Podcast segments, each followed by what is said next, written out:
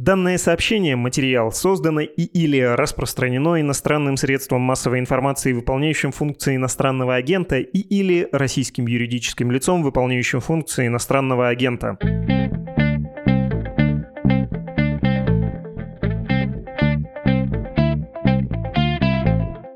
Вы слушаете подкаст «Что случилось?» о новостях, которые долго остаются важными. У микрофона Владислав Горин. Здесь социолог Лев Гудков из Левада-центра, объявленного в Российской Федерации так называемым иностранным агентом. Лев Дмитриевич, мое почтение. Добрый день. Я понимаю, как немного времени с точки зрения исследователей прошло с начала мобилизации, но очень любопытно узнать, э, что уже известно об изменении общественных настроений. Пусть это будет большой темой разговора, но сперва хочется попросить вас оценить и пару более мелких поводов, я бы даже сказал новостей, которые буквально сегодня вышли со ссылкой на ваших коллег, социологов. Первое от ФОМа, что 70% россиян испытывают тревогу, а вторая новость от ВЦИОМа, что больше 81% россиян поддерживают Владимира Путина. Почему-то мне тут видится какая-то рифма в этих сообщениях, основанных на сведениях, повторюсь, придворных, что ли, социологов. Вам не видится тут никакой рифмы, тем более, что вы тоже рейтинг Путина мерили, у вас он пониже. Ну нет, э, сильных расхождений нету, немножко завышенная поддержка, если сравнивать с нашей. Потому что по нашим данным поддержка Путина, одобрение его деятельности, оно после объявления мобилизации снизилось там с 82 до 72. Ну, это заметное изменение. Но я так думаю, что поскольку опрос проходил сразу после объявления, то общественное мнение еще не раскачалось. И оно, вообще говоря, очень тугоумное такое и рутинное, очень медленно соображает. Поэтому изменения, ну, они только начались с моей точки зрения. И первая реакция здесь – это, конечно, резкий рост тревоги, страха, возмущения, гнева, подавленности, растерянности. И в сумме действительно эти негативные эмоции, они приближаются там к 90%. Во всяком случае, то, что преобладало в предыдущие месяцы, это вот гордость за Россию, радость за военные успехи, ну так как им объясняли из телевизора. Вот все это резко снизилось, там с 50% до 9%. Вот испытывают чувство гордости там или радость, воодушевление и прочее. С 50 до 9 да, с 51 до 9 процентов, да. Это очень существенное изменение. При этом понимание цели войны и хода ее, оно изменилось гораздо меньше. Ну, потому что это идеологические такие стереотипы, и они продавливаются очень мощной машиной пропаганды. Иначе говоря, общественное мнение реагирует на это растерянностью и встревоженностью, не очень понимая, что это значит. Помимо мобилизации, тут очень важно учитывать еще и начало распространения сведений о наступлении украинских войск.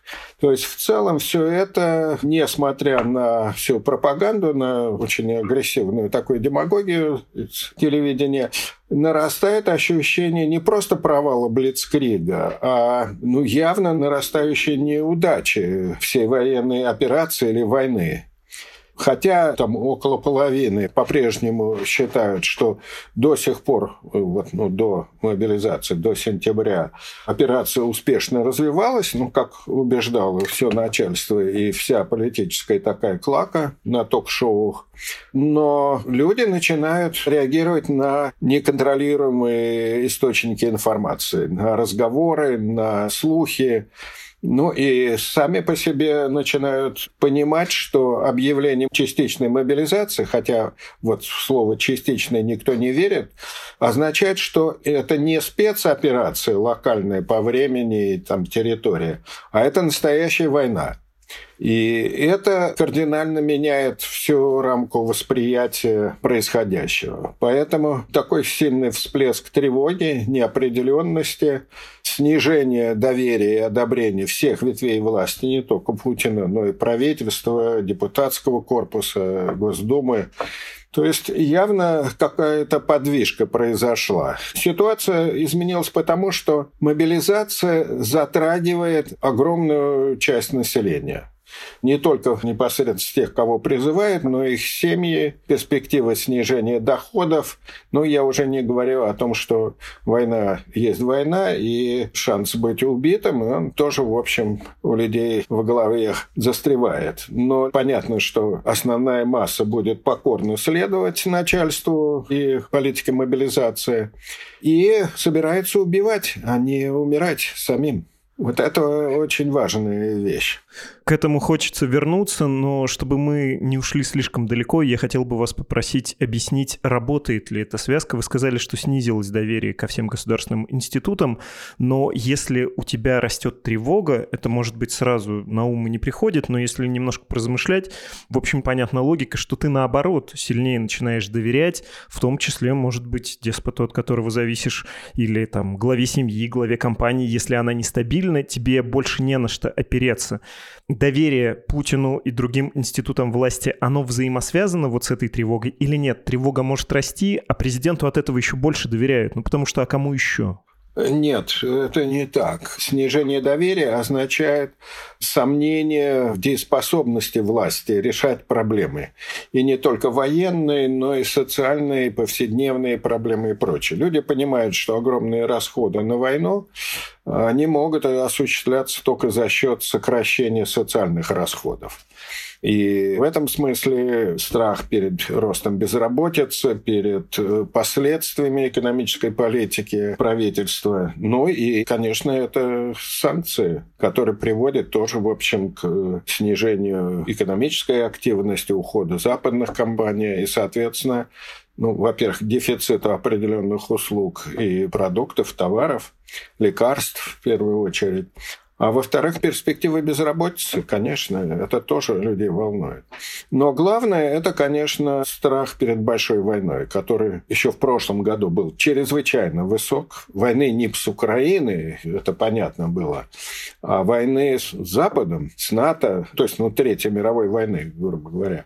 Этого очень боялись. Страх там колебался последние годы на уровне 71-75%. Это на втором месте в списке всех страхов. На первом месте это некоторые обеспокоенность за судьбу детей и близких, но это фонд существования, я бы сказал, повседневного существования. Матери всегда боятся за детей, чтобы с ними не происходило, всегда тревожатся. А вот э, социальные страхи, в первую очередь, конечно, страх перед большой войной, это вещь необычная. И отчасти это результат самой милитаристской пропаганды, агрессивной пропаганды, антизападной пропаганды это неконтролируемая реакция вот этой милитаристской мобилизации. Я имею в виду идеологической пока, не призывной. Вот. А части люди сами додумывают, чем будем платить за поддержку такой политики. Ну, после начала войны на Украине, то есть после 24 февраля, и объявление, что это все-таки частичная будет военная операция, люди немножко успокоились но по мере затягивания этой так называемой операции в голову лезут мысли у людей, что это надолго и без перспективы быстрой победы. Тут еще одно очень важное обстоятельство, которое замедляет все процессы рационализации и осмысления происходящего, это то, что информационное поле полностью заблокировано или почти полностью заблокировано. В марте, апреле, мае доступ к альтернативным источникам информации имело всего 7-8% населения. То есть федеральные каналы пропаганды, печатные издания, радио, они действительно облучали население и блокировали поступление любых других объяснений и интерпретаций происходящего. К сентябрю ситуация начала меняться, люди научились немножко обходить, и поэтому доступ к альтернативным источникам повысился там с 7-8 до 20 с лишним процентов. Первую очередь, конечно, умеют обходить запрет. Это молодые люди и более образованные. Ну, естественно, что это жители крупнейших городов, где интернет просто сильнее развит. Вот, но все равно даже 20% это не большинство Конечно, информация от этого вот меньшинства, 20%, она медленно распространяется, ну, как круги по воде. Но именно медленность э, вот это распространение информации и понимание ситуации, оно препятствует осознанию того, что происходит. То есть причинно-следственных связей между проводимой политикой и последствием для жизни обычного человека, его повседневного существования. Поэтому, еще раз говорю, мы в самом начале осознания и изменения отношения к проводимой операции. Очень хочется про это тоже спросить, но сначала есть пара небольших уточнений про мобилизацию. Уже видно влияние мобилизации качественной, какова это реакция? Все еще люди ждут легкой прогулки, как вы сказали, едут убивать, а не умирать. Все еще считает в основном общество, что возможна победа, и она будет сравнительно бескровной. Да, более серьезно, чем специальная военная операция. Да, мы уже воюем, но о чем говорить? Где Киев, а где мы, такой настрой или нет, вот это смутное подозрение, о котором вы тоже говорили, уже начинает побеждать и скорее тревога, скорее ощущение катастрофы. Мне кажется, что исчезает или очень заметно ослабляется это понимание того, что российская армия может добиться успеха.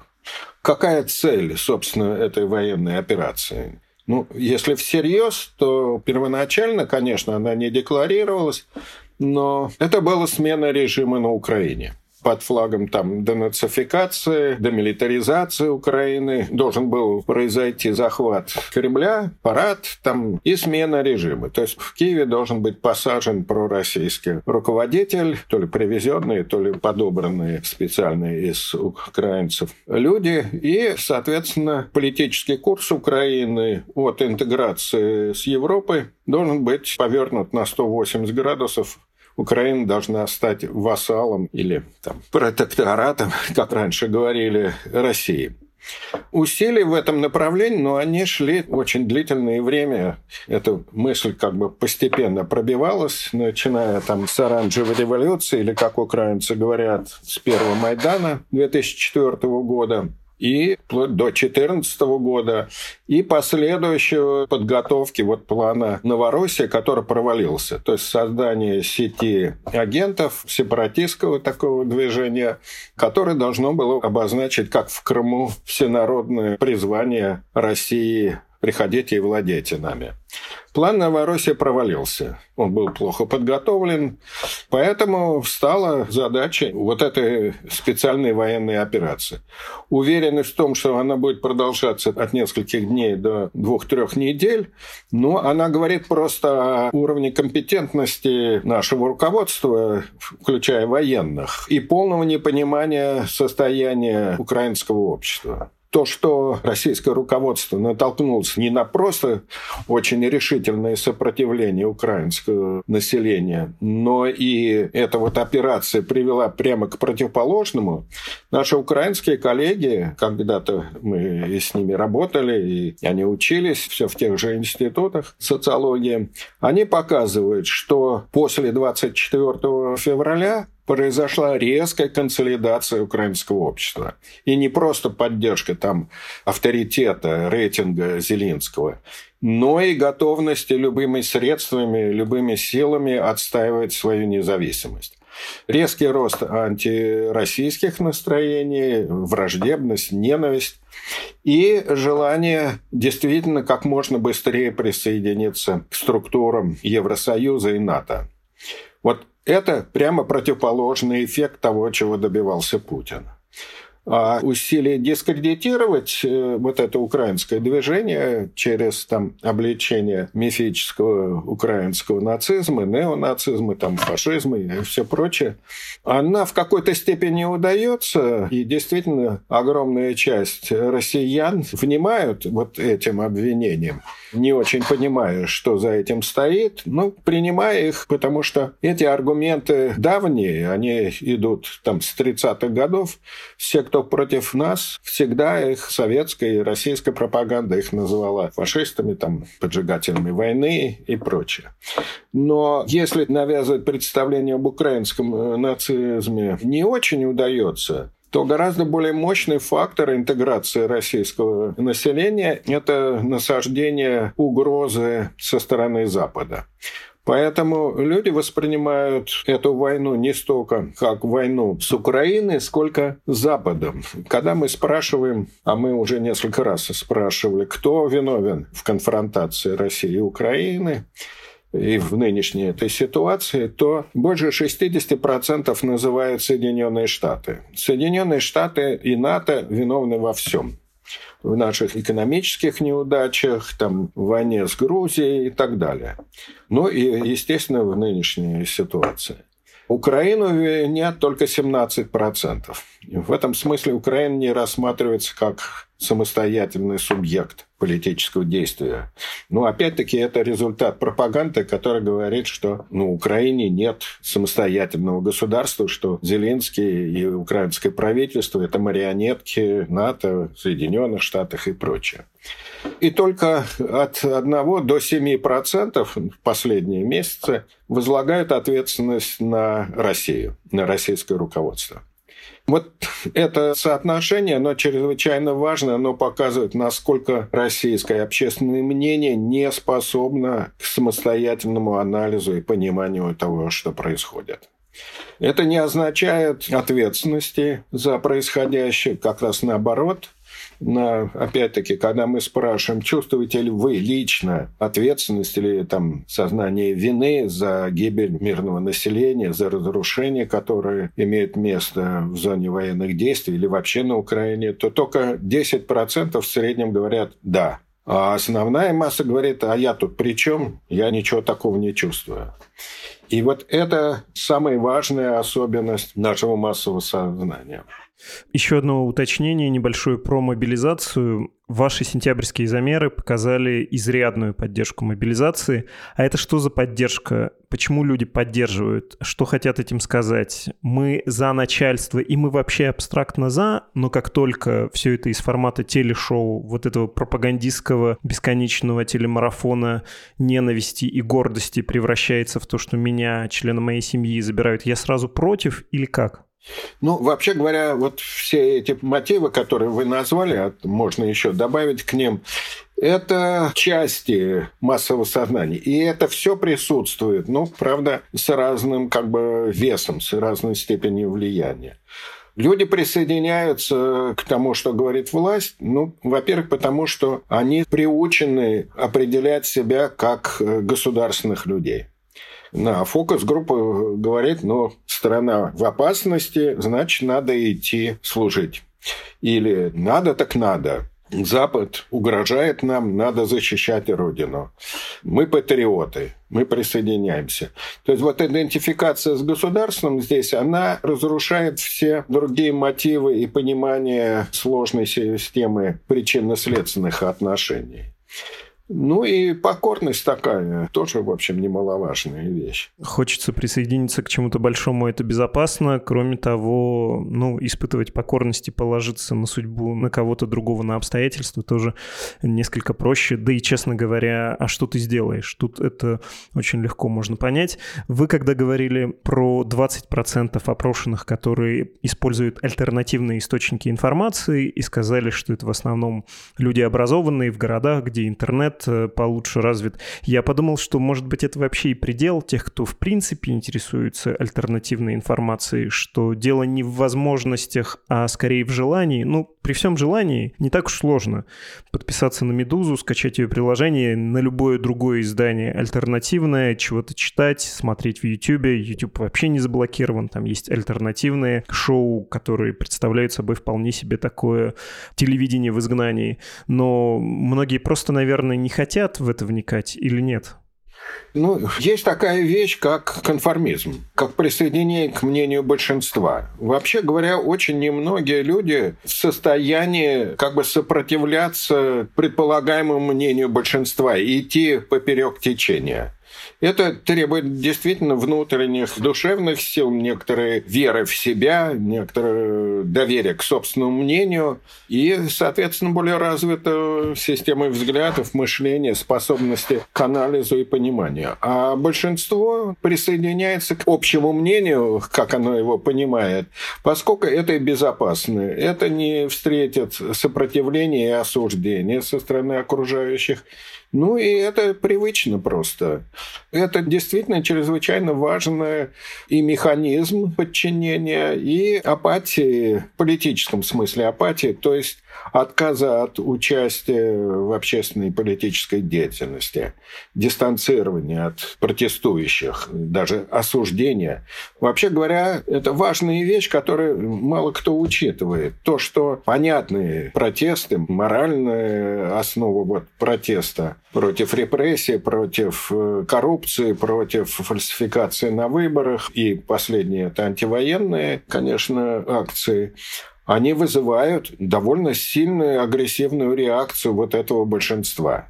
Не трогайте нас, не грузите нас, не хочу я страдать, не хочу оказываться вот в ситуации конфликта с властью, с государством. Это даже проблема не страха, как очень часто это объясняют, а нежелание внутреннего разлада страну десятилетиями учили, не надо высовываться, надо следовать мнению большинства народа, а под народом всегда имелось в виду интересы и воля номенклатуры, воля власти, вот эта привычка присоединяться к тому, что, как полагается, считает и думает большинство, конформистское большинство, лояльное к власти большинство, это вот очень важная вещь.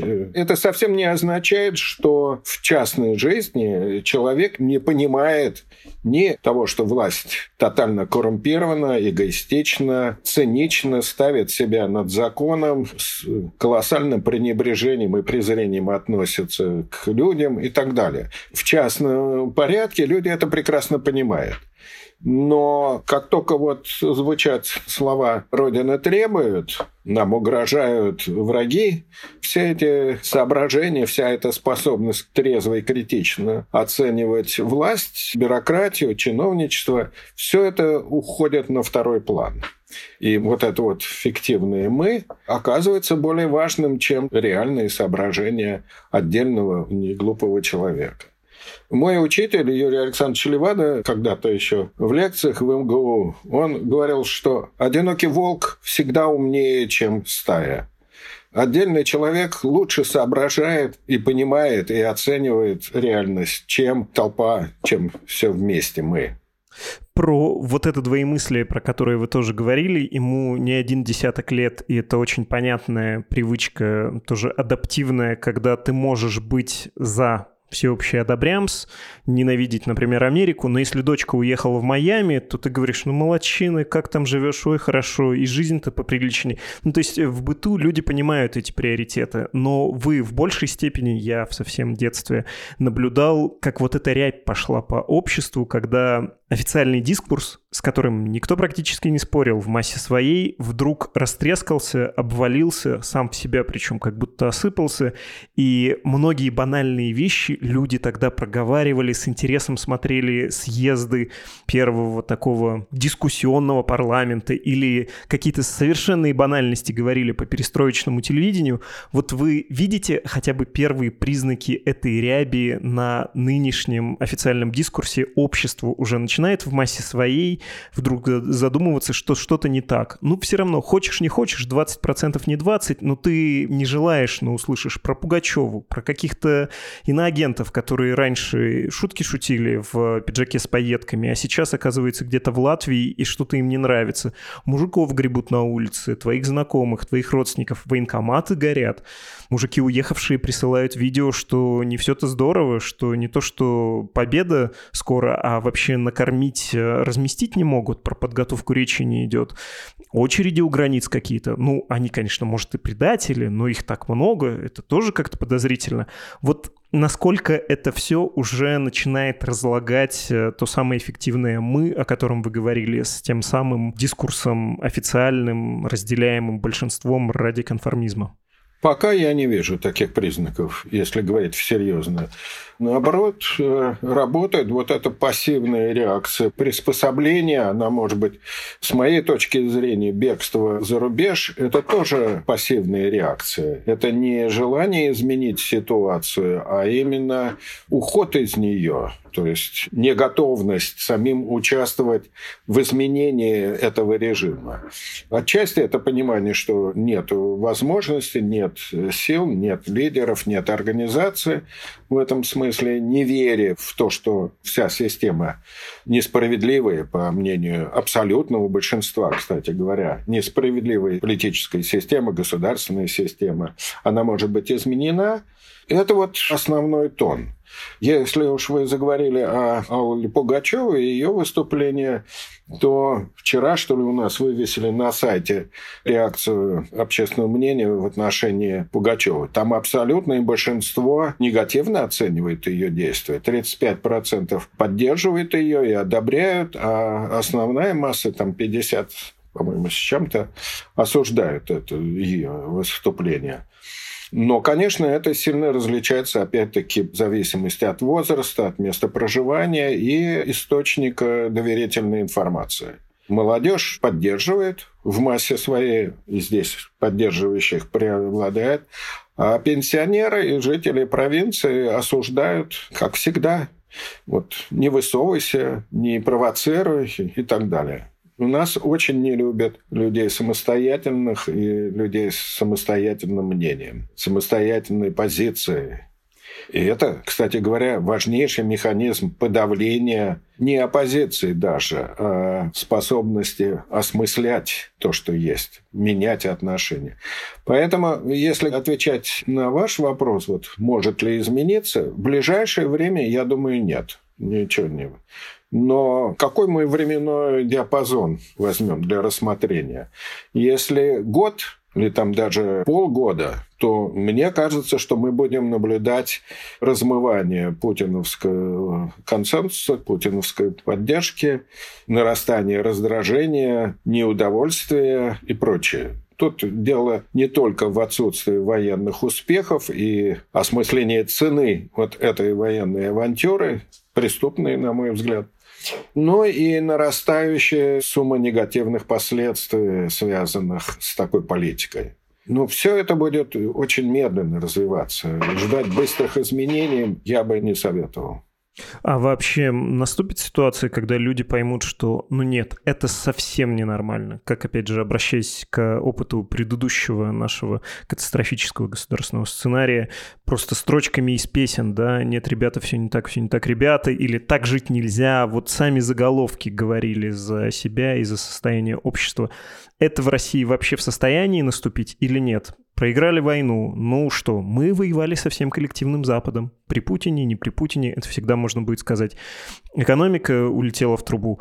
Нас и так собирались ограничивать. Мы бы и так пострадали от санкций, их же заранее готовили. Ну и вот эти все мантры, которые не надо недооценивать, они здорово действуют. И в истории и с нашей страной, и не с нашей много раз такое было, когда эти мантры срабатывали. Ну там, не знаю, самые одиозные. Мы не проиграли Первую мировую войну на поле боя это удар в спину был от предателей, которые нас поразили в э, самое сердце. Можно ли поразить сердце через спину? Наверное, можно. Ну, мне трудно сказать. Ей-богу, пока очень неясная расстановка сил и потенциал, интеллектуальный потенциал осмысления. Мне кажется, что наша оппозиция, наша либеральная общественность очень поверхностная и действительно рассчитывает на некий иррациональный фактор изменений. Это последние годы выражается «прилетит черный лебедь». Вдруг что-то произойдет и все сразу обрушится. То, что если начнет рушиться, то обрушение произойдет очень быстро, я с этим согласен. Но то, что может такое произойти, ну, есть вероятность, но я бы сказал, что пока об этом рано говорить. Мне приходилось уже много раз говорить, что путиновский авторитет держится на нескольких таких очень важных положениях. Во-первых, то, что при Путине достигнута некоторая стабильность. И заслуга приписывается лично Путину. Это вполне такой тоталитарный тезис. Еще в свое время Гитлер на этом спекулировал. Без меня хаос. То, что Путин присоединился к результатам проведенных реформ, и в стране начался подъем экономики, он это присвоил себе. А люди не очень это различают на фоне кризиса 90-х годов. Это очень важный путиновский ресурс. Второй – это антизападная риторика. И, соответственно, необходимость модернизации армии, создания сильной системы безопасности, это конкуренция с Западом и, соответственно, восстановление авторитета России как великой державы. Это очень важный момент, ценностный момент. То, что придает э, чувство гордости и самоуважения абсолютному большинству россиян. И это вот очень важное. Да, ну и, конечно, модернизация армии. Если, как утверждалось, самая сильная или там вторая в мире армия не способна победить, по общему мнению, гораздо более слабую украинскую армию, то значит ответственность переносится с какого-то мифического Запада на непосредственное руководство страны. Они, соответственно, виноваты.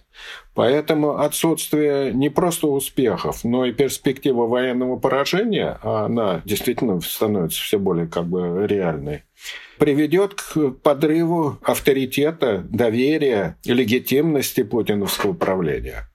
И это идеологически, не экономически, а идеологически это будет очень важным моментом тот пиетет, который в российской культуре испытывает перед армией, перед военными победами, перед завоеваниями, в том числе и имперскими завоеваниями, весь культ славы воинской, он будет работать в обратную сторону провоцируя чувство стыда, унижения, несостоятельности, претензий на великую державу.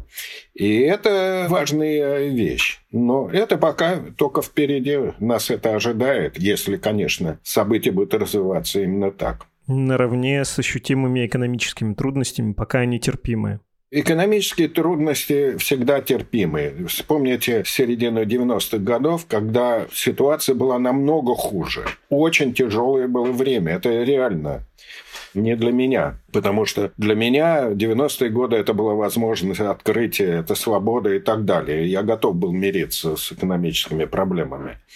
Но для основной массы это было чрезвычайно тяжелое. Я не говорю о, там, о падении доходов больше, чем в два раза, но и задержки с выплатой зарплаты, которые доходили по нашим опросам до 7 месяцев. Вообще не очень понятно, как люди выживали.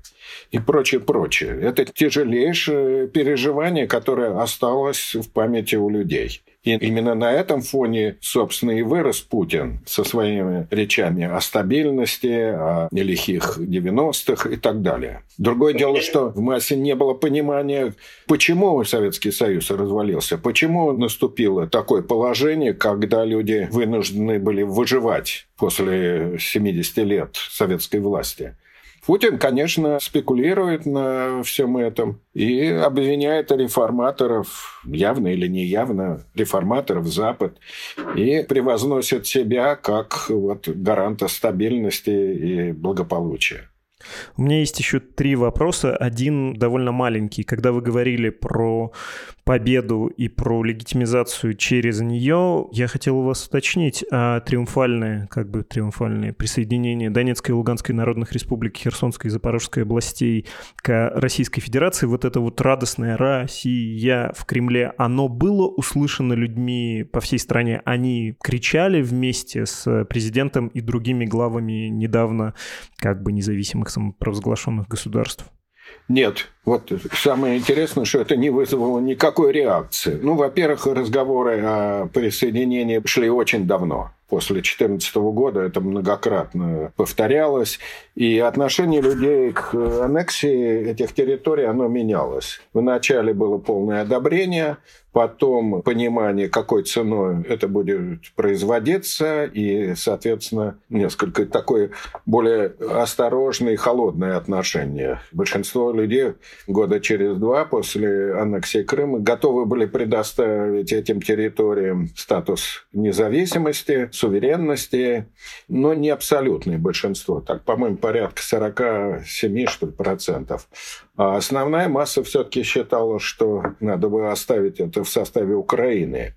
Но с началом войны все вот эти настроения присоединения, одобрения аннексии Донбасса они опять возобновились. И в августе там 69% готовы были одобрить это присоединение. В перспективе того, что на референдумах люди выскажутся за Россию.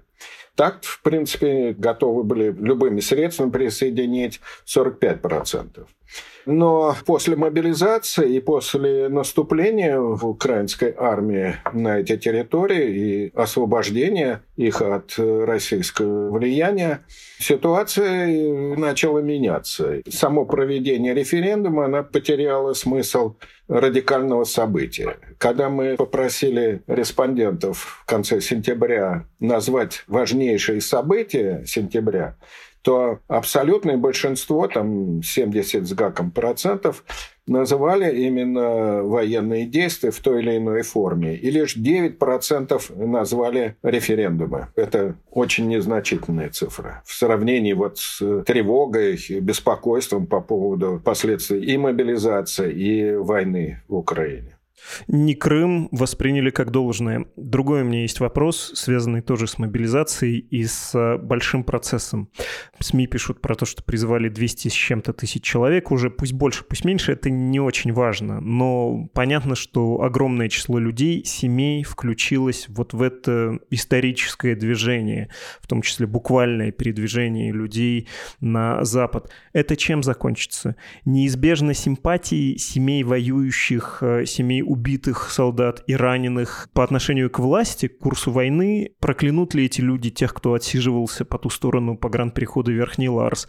Было ведь и в нашей истории тоже такое, что огонь войны, он как бы переплавлял, сваривал общество и режим, э, трагедии и подвиг добавляли власти легитимности. Мы такое можем увидеть? Или мы можем увидеть такое в случае победы, но не в случае поражения? Нет, я не думаю, что вообще возможно, вот в нынешних условиях, возможно консолидация на основе каких-то военных достижений, будь то успехи российской армии или кровь пролитая якобы за безопасность России. Не думаю. Сейчас нет никаких свидетельств того, что это ну, как-то сплачивает людей. Напротив, растет растерянность и дезориентированность людей. Я бы сказал, некоторый распад социальной ткани. И лучшим показателем этого является, конечно, бегство за границу колоссального числа людей. Если призвали там по официальным данным вроде 212 тысяч, то с начала года, после объявления военной операции этой, после февраля и особенно после мобилизации, ну, по разным оценкам, я не могу их проверить, но правдоподобные цифры – это от 450 до 650 тысяч человек уехало. Это колоссальные цифры. Но, еще раз говорю, это пассивная реакция. Я думаю, что саботаж, сопротивление, уклонение от призыва, такие формы поведения, они будут сохраняться или даже становиться все более распространенными. Не изменение, не возмущение против власти, а именно вот такой вот привычные формы уклонения от репрессивной власти.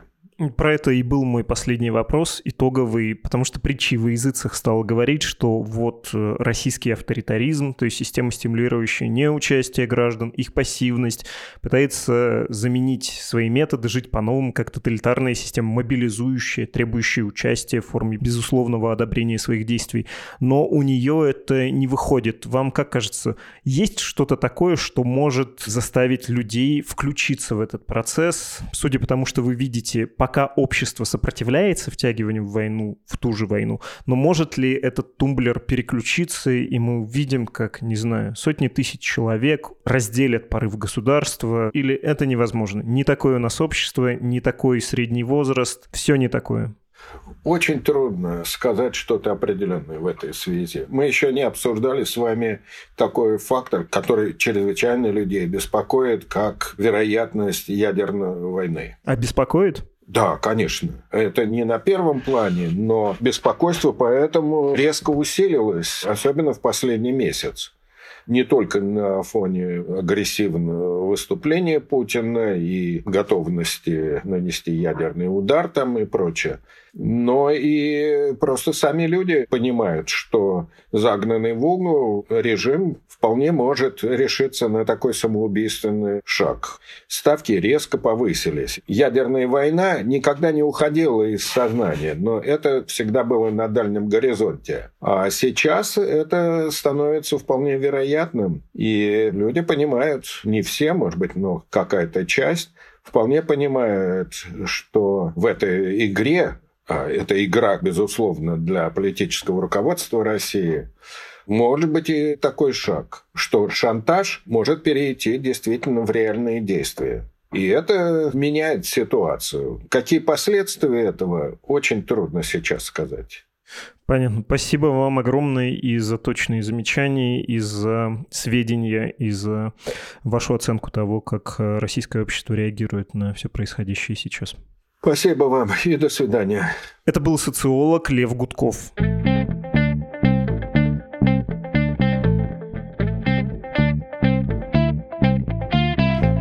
Ну а теперь та часть нашего подкаста, где мы читаем ваши письма, но сначала хотел бы прочитать заголовок сегодняшней новости, а не само письмо от слушателя.